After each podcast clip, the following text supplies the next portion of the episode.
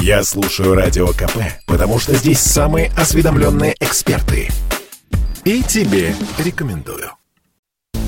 Сравнил себя с Кеннеди и выбрал иронию как линию защиты. В ответ на обвинение генерального прокурора России во лжи скандально известный депутат Госдумы Валерий Рашкин обвинил журналистов и органы власти в чрезмерном внимании к своей персоне.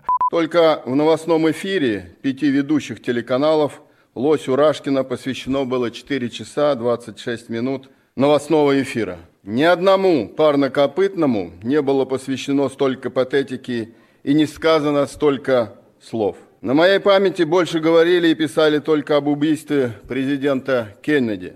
Депутата ранее поймали в Саратовской области. В салоне его автомобиля обнаружили тушу убитого лося, окровавленный нож и ружье. Сначала парламентарий заявил о том, что обнаружил мертвое животное в чаще. По мере того, как появлялись новые данные, указывающие на факт незаконной охоты и убийства лося без лицензии в том месте, где вообще запрещен отстрел данного вида, подозреваемый несколько раз менял показания. Выступая с представлением о лишении Валерия Рашкина депутатской неприкосновенности, генеральный прокурор Игорь Краснов обвинил парламентария во лжи.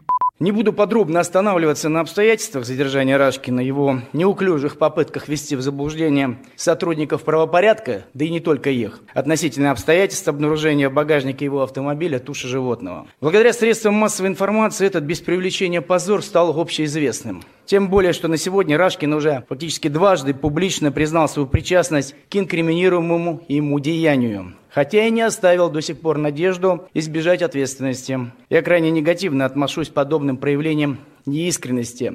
Ложь из уст должностного лица такого уровня подрывает авторитет публичной власти, и поэтому недопустимо. Пусть она останется на совести Валерия Федоровича.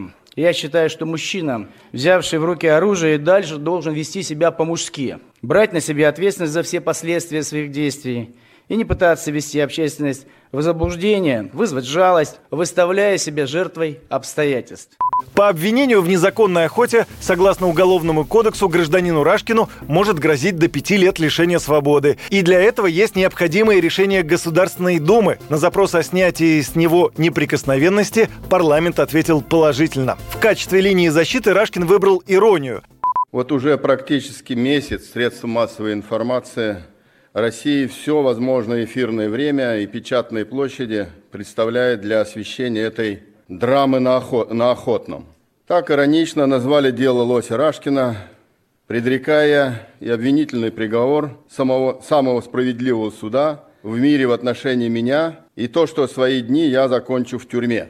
Теперь, когда Валерия Рашкина лишили депутатской неприкосновенности, следственные органы смогут завершить расследование уголовного дела о незаконной охоте. И в этом случае высокопоставленному фигуранту будет уже не до смеха. Юрий Кораблев, Радио КП.